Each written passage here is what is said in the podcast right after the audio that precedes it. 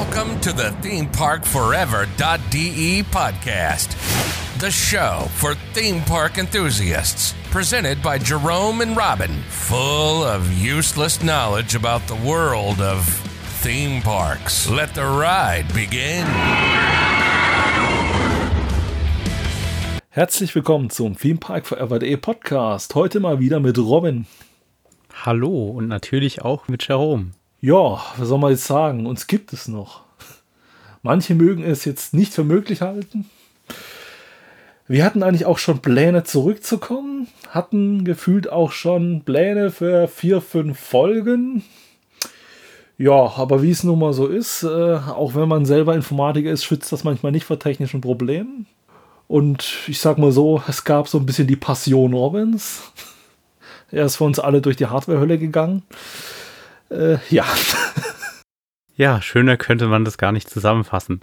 Naja, wir, wir sind ja berufsbedingt verwöhnt, dass wir Probleme lösen von anderen und dass, wenn wir selbst Probleme haben, die eigentlich auch schnell gelöst bekommen, technischer Natur.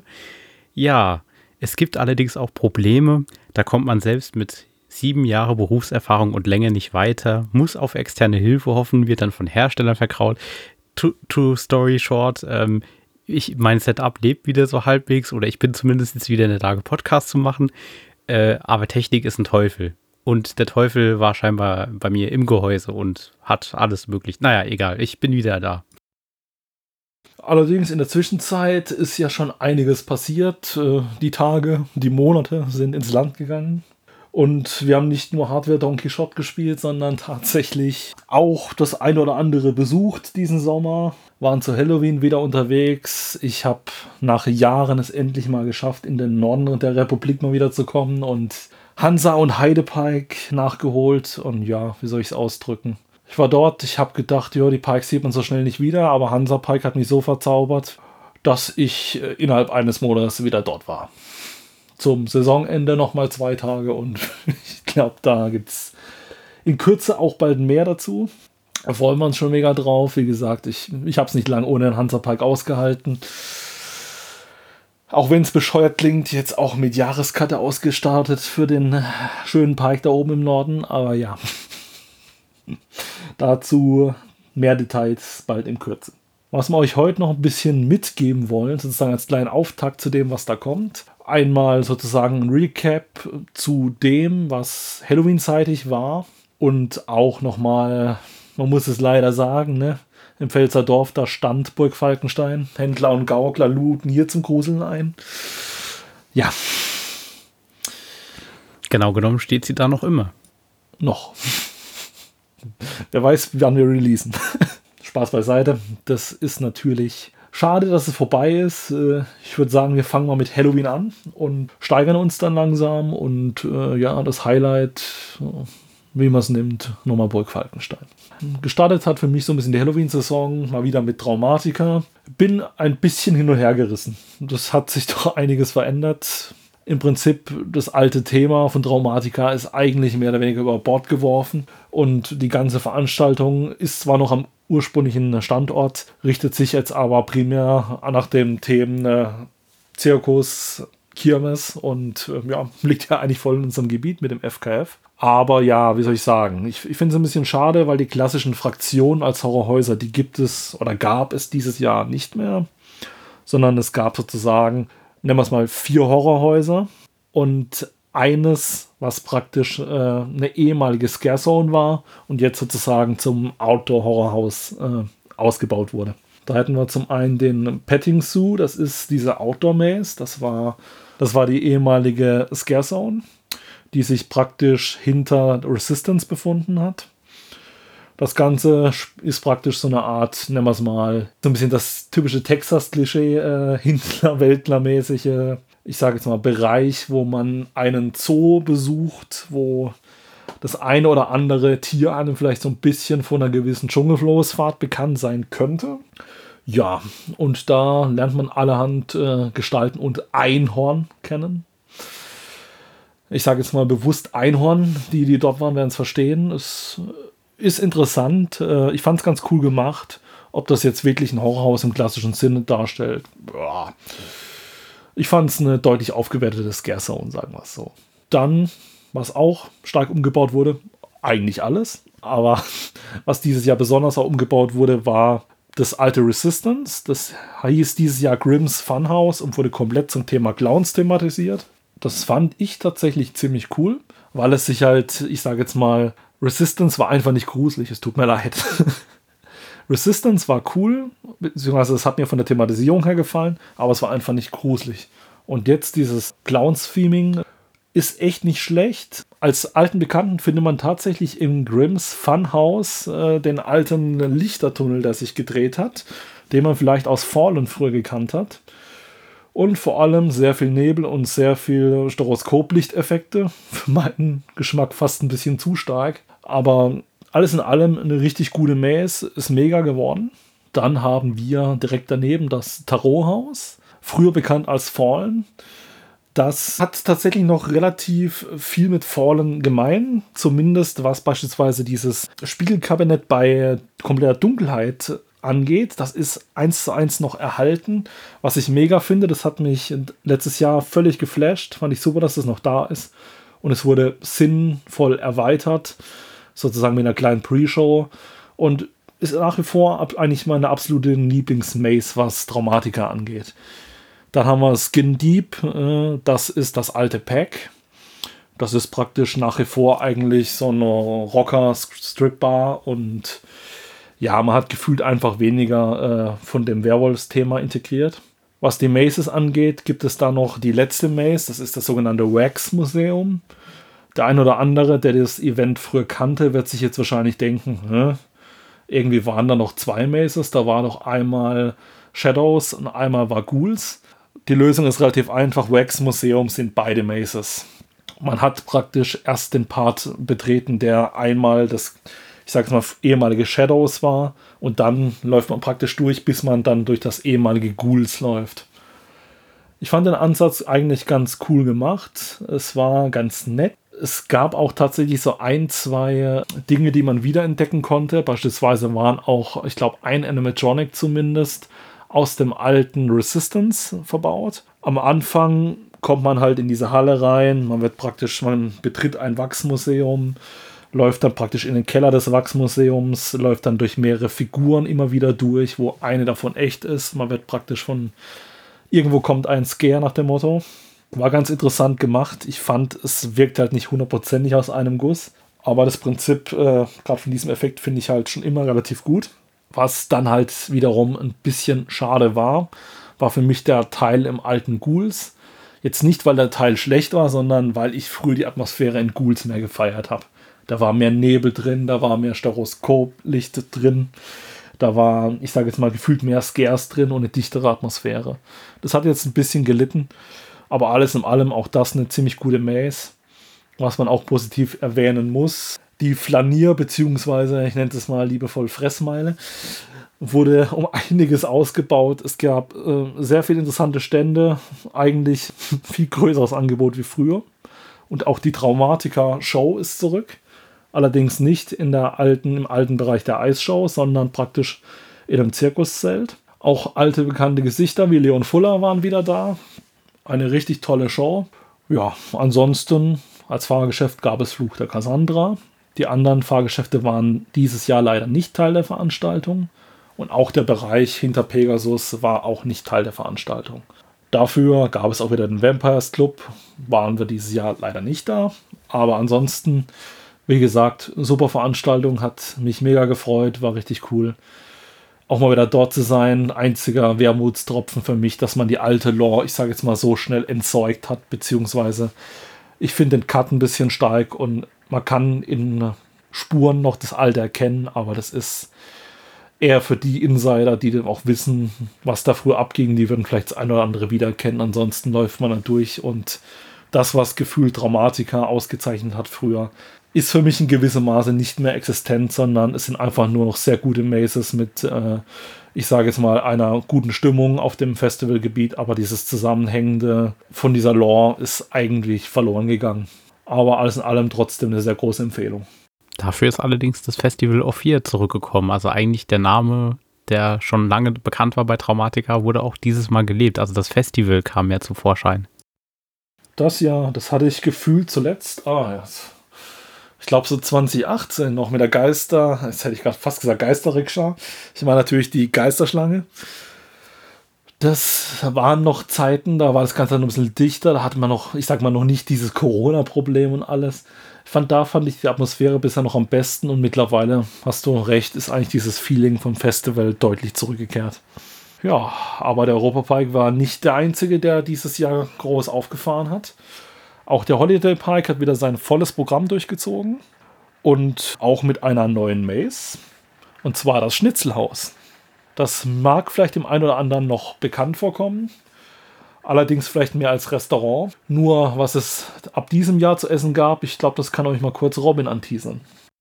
Ja, dieses Jahr wurde quasi ihr live zum Essen eingebunden. Normalerweise wurden im Schnitzelhaus Schnitzel verkauft, wie der Name schon sagt. Und bei dieser Maze sind allerdings die Gäste zum Schnitzel verarbeitet worden. Das heißt, ihr hattet exklusiv die Möglichkeit, hinter die Kulissen einer Gastronomieanrichtung zu schauen und diese hinter den Kulissen hat allerdings auch bedeutet, dass ihr mal kurz in einem Kühlhaus eingesperrt wart oder kurz von einer sehr, ja, netten äh, Toilettendame eingesperrt worden seid in der Toilette. Also ihr habt quasi das Restaurant wirklich Backstage erlebt. Ja, die etwas andere Backstage-Tour. War natürlich schön, weil ich sag mal, das alte Restaurant, das als Kulisse gedient hat, das war ja war wirklich ein Restaurant. Und entsprechend sah alles sehr, sehr echt aus. War, war richtig cool gemacht. Äh, ja, nach besagter Toilettenaktion wurde man auch angeschrien, weil man aus dem praktisch ins Männerklo reingejagt wurde, aus dem Frauenklo wieder raus. Ja. war, war ganz cool, wie gesagt, wie Robin schon gesagt hat, man wurde eingesperrt sozusagen in der Kühlkammer und einmal sozusagen quer durch die Produktionskette geführt super atmosphärisch, hat mir mega gefallen und atmosphärisch natürlich echt klasse. Ansonsten gab es die altbekannten Maces, die auch dieses Jahr die gewohnte Qualität hatten. War wieder schön, dass man wieder alles, ich sag mal, auf dem alten Niveau erleben konnte. Ja, dann hat es mich dieses Jahr auch noch zu Drips Drill verschlagen, zu MySpace. Und auch die haben dieses Jahr gewaltig neu aufgefahren. Und zwar hat MySpace nicht einen, nicht zwei, sondern drei Maces überarbeitet bzw. aufgebaut. Die einzige noch bekannte Maze, die man von früher kannte, war das Erntet Furcht. Ansonsten wurden sämtliche Maces ausgetauscht. Beziehungsweise es kam mir sogar eine dazu. Ganz früh hatte ja MySpace zum Teil im äh, Bereich von Karacho nochmal eine Maze. Diese Maze existiert auch mit der neuen zusätzlichen nicht mehr, sondern es gibt eine neue Maze, die sich neben dem Traudich in einem eigenen Zelt befindet. Und ansonsten wurden die bestehenden Mazes praktisch umthematisiert.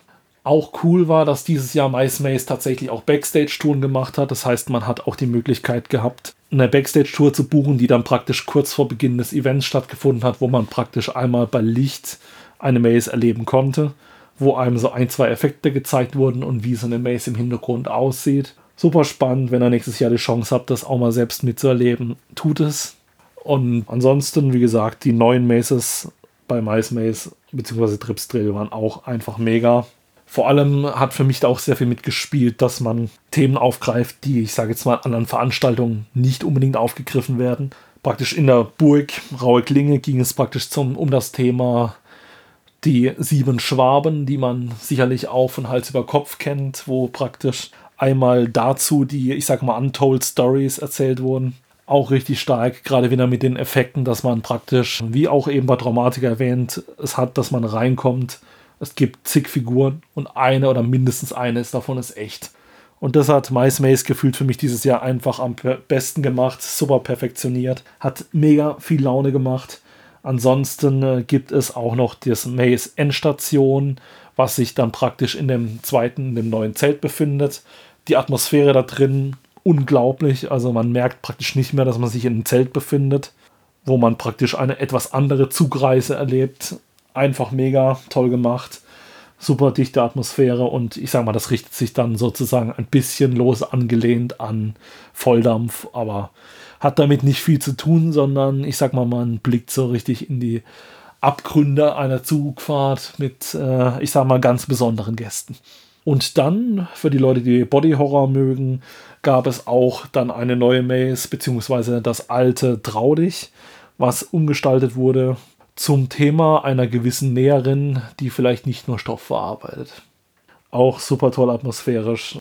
Da freuen wir uns schon auf nächstes Jahr, was da so alles kommt und was es vielleicht an Neuheiten gibt. Wir haben da auch schon etwas produziert, was wir allerdings dann wahrscheinlich vor der Halloween-Saison nächstes Jahr euch zur Verfügung stellen.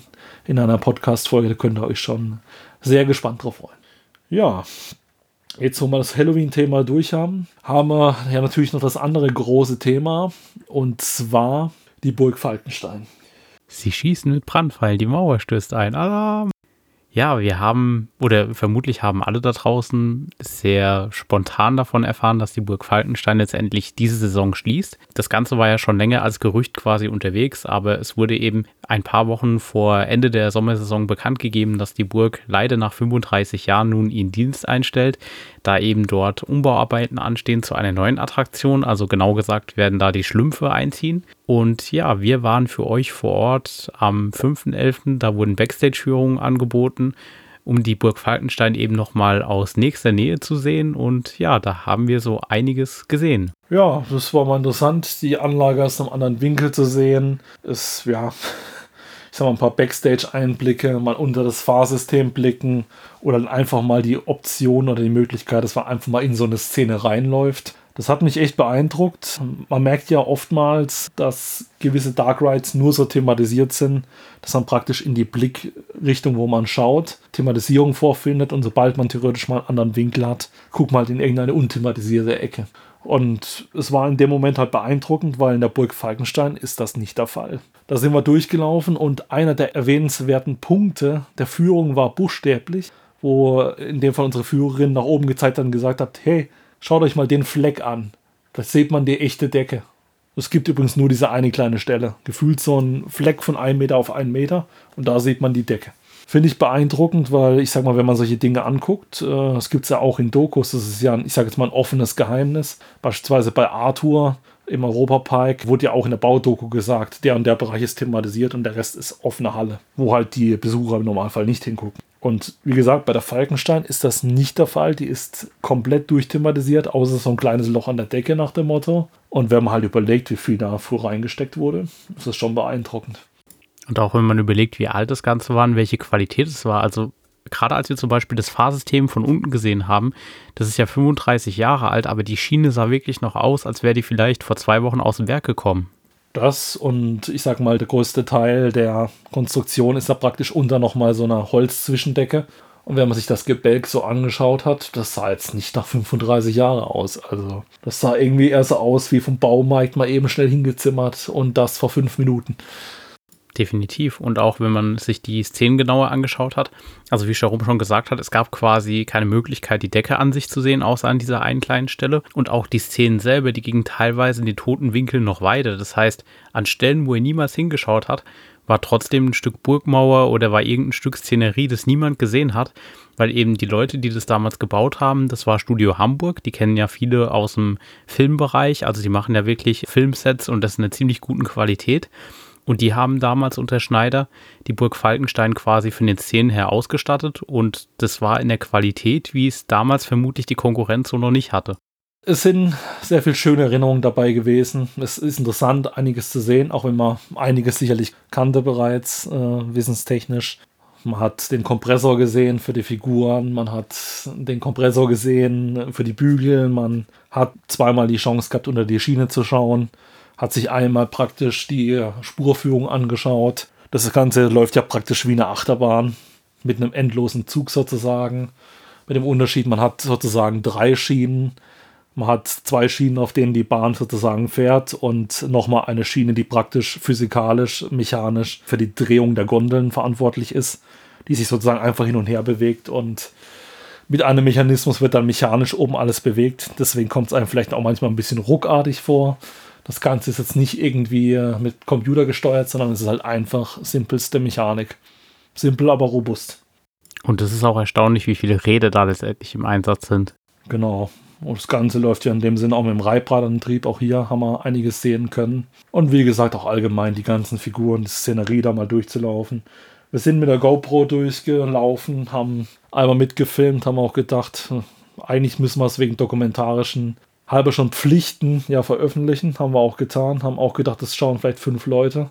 Weil die, ich sag mal, die Falkenstein, wenn man zuletzt durchgegangen ist, beziehungsweise durchgefahren ist, hatte man immer so das Gefühl, ja, es sind nicht mehr ganz so viele Leute, die da mitfahren und die Leute, die drin hocken, kennen es meistens nicht. Aber es war halt erschlagend, was für eine Resonanz das Ganze hatte. Also allein, wenn man sich jetzt Social Media, ich rede über Social Media, ja, ja.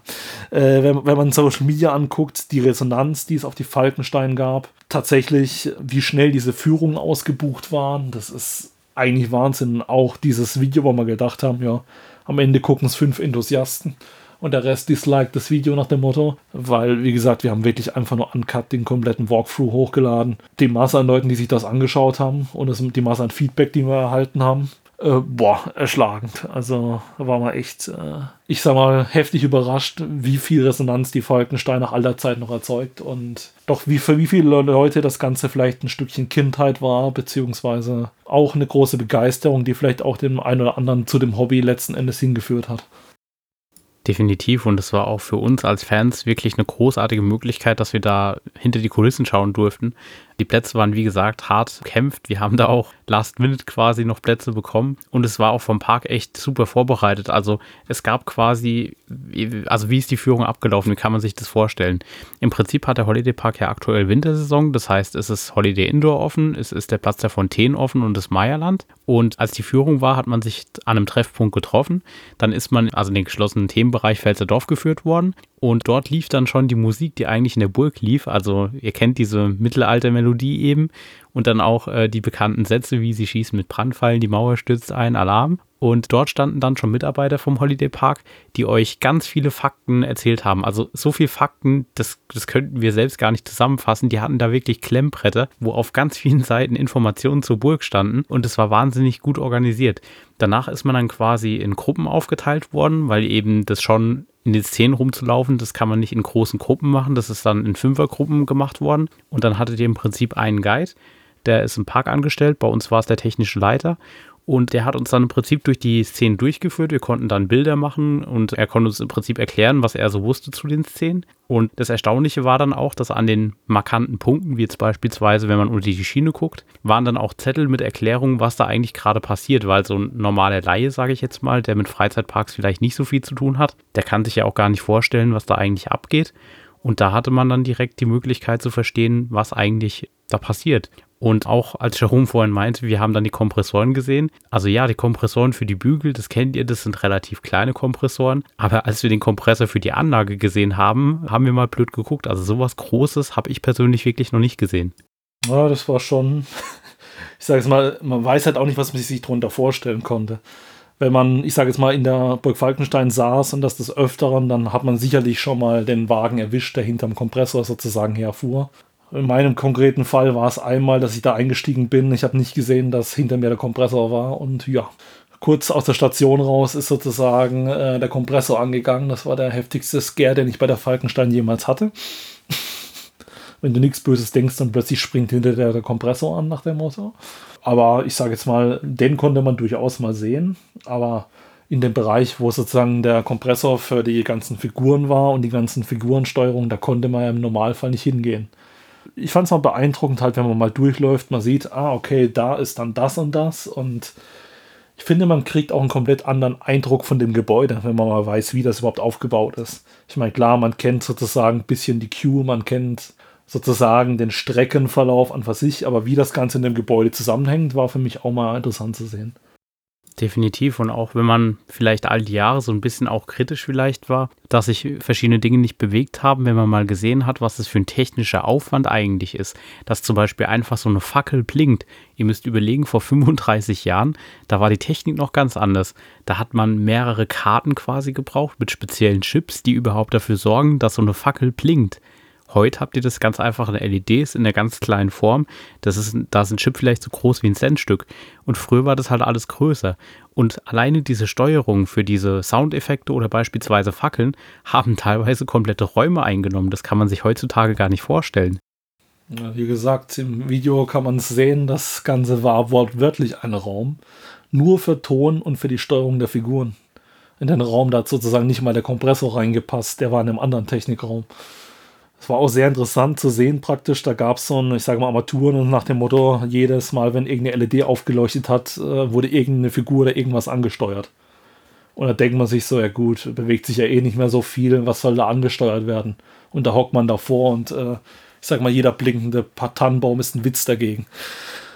Also, was da technisch abging, es ist halt auch mal schön, das Ganze zu sehen, weil ich denke mal, wenn man sich heute als Laie sozusagen eine SBS, irgendeine Steuerung anschaut, dann kann man nicht mehr so viel erkennen, aber wenn man wirklich vor so einer, ich sage es mal, halben Mechanik steht, wo ich sage mal, alles noch nach dem Motto Menschen groß ist, äh, dass man da noch so viel erkennen kann, auch von den Hintergrundprozessen, war echt schön zu sehen und ja, sehr interessanten Einblick. Ihr wisst ja, beziehungsweise die meisten werden wissen, das Ganze wird umgebaut zum Thema die Schlümpfe wird sozusagen nicht mehr die alte Burg sein, aber zumindest das in einem gewissen Teil wird das Fahrsystem bleiben. So wie das Gebäude gebaut ist, wenn das Fahrsystem bleibt, wird der Streckenverlauf wahrscheinlich auch der gleiche sein. Allerdings wird man da wahrscheinlich mit völlig anderen Effekten arbeiten. Man muss sich halt vorstellen, die Burg Falkenstein stammt aus dem Jahre 87 äh, beziehungsweise sagen wir besser 1987, auch wenn Arno 12 irgendwas gerne mal auf den Wagen stand. Die Anlage stammt aus dem Jahr 1987 und ein Großteil der Technik, beziehungsweise der Steuerungstechnik zumindest, stammt auch aus diesem Jahr. Entsprechend hat man heutzutage völlig andere Möglichkeiten und man wird auch andere Möglichkeiten gehen. Also ich persönlich schaue ein bisschen wehleidig auf diesen Umbau, was ich gerne gesehen hätte wäre ein Umbau zu einer neuen, moderneren Version der Burg Falkenstein. Aber es ist durchaus verständlich, dass man äh, sich auf die IP, die Schlümpfe, berufen hat.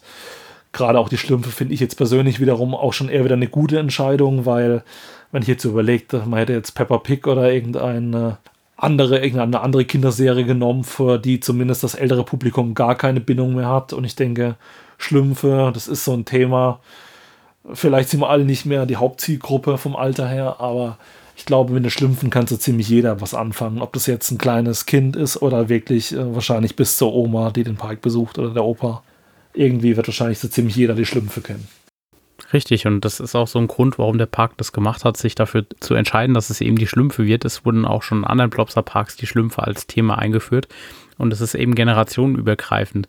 Und die Burg Falkenstein war ja gewissermaßen auch generationenübergreifend. Da stand ja am Eingang quasi ein Schild quasi für die ganze Familie, weil es war jetzt keine Geisterbahn, sondern wirklich eine Themenfahrt. Und das hat auch funktioniert. Also das war damals mein erster Dark Ride, mein zweiter Dark Ride sozusagen, war das Geisterschloss im Europapark, was ja dann wirklich gruselig war, so als Kind. Und das hat mit der Burg Falkenstein gut funktioniert. Und das war auch interessant, so bei manchen Szenen, die ich als Kind nie verstanden habe, wie das eigentlich funktioniert hat, wenn man dann davor steht und sieht, ach so, da ist dann einfach nur quasi so eine Mechanik, die dafür sorgt, dass es hoch und runter geht, aber man ist halt so total fasziniert. Das war wirklich ein schöner Einblick. Und ich glaube auch, dass der Umbau, wenn er fertig ist, wirklich schön wird weil das, was Plopside schon angefangen hat, an Thematisierung generell zu machen, das habt ihr ja schon an anderen Stellen gesehen, beispielsweise wie der Donnerfluss zu den Dino-Splash umgewandelt worden ist, das ist ja schon echt gut geworden und in der Qualität erwarte ich natürlich auch, dass in der Burg Falkenstein es weitergeht und äh, freue mich auf das, was kommt.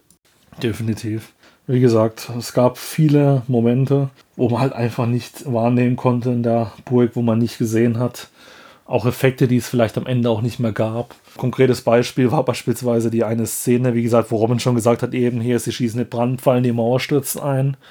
Und früher hat das diese Mauer praktisch wohl auch in einem gewissen Maße tatsächlich getan. Die ist in gewisser Weise tatsächlich ein Stück nach vorne gekippt. Der Effekt, den gab es wohl schon eine Weile nicht mehr, weil es da wohl scheinbar ein Vorkommnis hatte, wie wir aus der Führung erfahren haben, wo wohl irgendein Operator, der das nicht kannte, wohl mal kurzartig gedacht hat, dass die Burg tatsächlich einstürzt und ich sag mal die Alarmdrommel gerührt hat. Und ja. Das ist halt schon lustig. Es sind die kleinen Details. Ja, oder auch der Evakuierungssound der Burg. Das haben viele wahrscheinlich nie erlebt, aber der alte Parkbetreiber hat quasi selbst eine Stimme eingesprochen oder auch eingesprochen in einer wirklich beruhigenden Art mit beruhigender Musik, ähm, dass die Fahrt bald weitergeht und hat auch eine Evakuierung eingesprochen. Und das ist auch so ein Sound, wo bis heute noch quasi die Leute fasziniert waren, dass es das immer noch gibt. Weil die Burg vergisst die eben nie, die Steuerung ist eben aus dem Jahr. Und da gibt es eben auch noch Soundfiles, die man vielleicht einige Zeit nicht mehr gehört hat. Genau. Wie gesagt, es ist schön, dass wir nochmal die Gelegenheit hatten, einfach mal reinzugehen, uns das anzuschauen. Interessant, wo es hingeht. Ich meine, der aktuelle Zeitplan ist ja, glaube ich, Saisonbeginn 2024, wobei ich mit solchen Daten immer vorsichtig wäre. Man kennt es ja von so einem oder anderen Bauwerk, dass es manchmal etwas länger dauert. Äh, ist auch in der heutigen Zeit natürlich selbstverständlich, dass sowas passieren kann. Von daher, das ist Stand jetzt so ein bisschen der Bereich, wo es ja vermutlich wieder eröffnen wird. Aber wie gesagt, lassen wir es auf uns zukommen. Was ich an der Stelle auch noch empfehlen kann, wer mehr Informationen zu diesem Thema hören möchte, sollte mal demnächst im Freundescast reinhören des FKFs, denn dort wird es ein Interview mit dem Holiday Park geben. Genau. Und man wird natürlich entsprechend dann noch das eine oder andere mehr erfahren. So viel zur Burg Falkenstein. Es gab natürlich noch eine Versteigerung beziehungsweise was heißt natürlich, äh, so selbstverständlich ist das natürlich nicht. Es gab eine Versteigerung ähm, bezüglich den Figuren, beziehungsweise praktisch den, äh, ich sag mal, Gegenständen, die dort waren. Also sicherlich wird es das eine oder andere geben, was nicht versteigert wurde, aber praktisch so ziemlich alle Figuren, die man kennt, beziehungsweise auch mal so eine Herde Bade oder bis hin zu einem Topf, der da rumstand, äh, wurde so ziemlich alles versteigert. Das Ganze wird wohl laut dem Park einem gemeinnützigen bzw. einem guten Zweck zugeführt. Und sagen wir, man hatte die Möglichkeit, als Fan der Burg das eine oder andere nochmal zu ersteigern. Vielleicht hierzu bald mehr. Sehr bald mehr. Aber nicht, nicht in diesem Moment. Äh, ja. Könnte auf was gespannt sein, sagen wir so. Es geht heiter weiter. Äh, ja. Vielleicht ist das nicht das erste, beziehungsweise nicht das letzte Mal, dass wir uns über die Burg Falkenstein unterhalten. Ja, wir hatten halt schon immer Verbindungen. Das kann man so sagen. Wir haben ja schon letztes Mal gesagt, dass es bald weitergeht. Dieses Mal tut es das auch hoffentlich bald wirklich. Ich wüsste jetzt nicht, was jetzt großartig noch schief gehen sollte, wobei ich will es nicht so laut sagen. Wir hatten schon alles durch. Wir, wir hatten schon alles durch. Also theoretisch sollte im nächsten Monat auch schon die nächste Episode kommen. Ihr kriegt uns so schnell nicht wieder los. Und äh, ja, mit entspannten neuen Themen. Wie gesagt, es gibt neue Parks, über die wir erzählen können. Und noch das ein oder andere neue. Vielleicht auch mal wieder bald mit Gästen. Da dürft ihr schon sehr, sehr, sehr gespannt sein. Und dann bleibt mir nichts anderes übrig, als an Robin zu übergeben für den Teil, von dem ich nichts verstehe. Ach so, Social Media. Ja, wir, wir gehen natürlich auf euer Feedback ein und ähm, in der letzten Zeit kam häufiger Feedback, was denn mit uns los ist, ob es den Podcast noch gibt. An der Stelle, ja, natürlich gibt es den Podcast noch. Wie ihr sicherlich mitbekommen habt, sind wir auch noch in anderen Podcasts aktiv, also beispielsweise der Freundescast des FKF. Da werdet ihr Jerome und meine Stimme auch das ein oder andere Mal hören. Und es wird auch mit Theme Park Forever immer weitergehen. Es wird jeden Monat eine Episode gehen sofern nicht alles zusammenbricht, wie dieses Mal passiert ist. Aber das ist Technik, da steckt man nicht drin und ich habe mittlerweile Vorkehrungen getroffen, sowas passiert kein zweites Mal mehr, das ist sicher. Und ja, ihr werdet auch weiter von uns hören. Wenn ihr Feedback habt, meldet euch einfach. Die E-Mail-Adresse ins Studio ist socialmedia at themeparkforever.de oder einfach auf Social Media, wo auch immer ihr uns findet.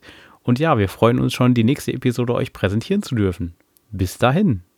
In diesem Sinne, Sie schießen mit Brandfallen. Das Mainboard stürzt ein. Alarm! Alarm!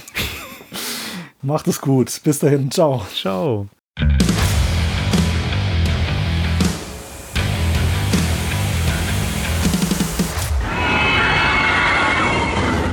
Thanks for listening to our podcast. You can find more information on themeparkforever.de and on social media. Come back later to enjoy the next episode of the podcast.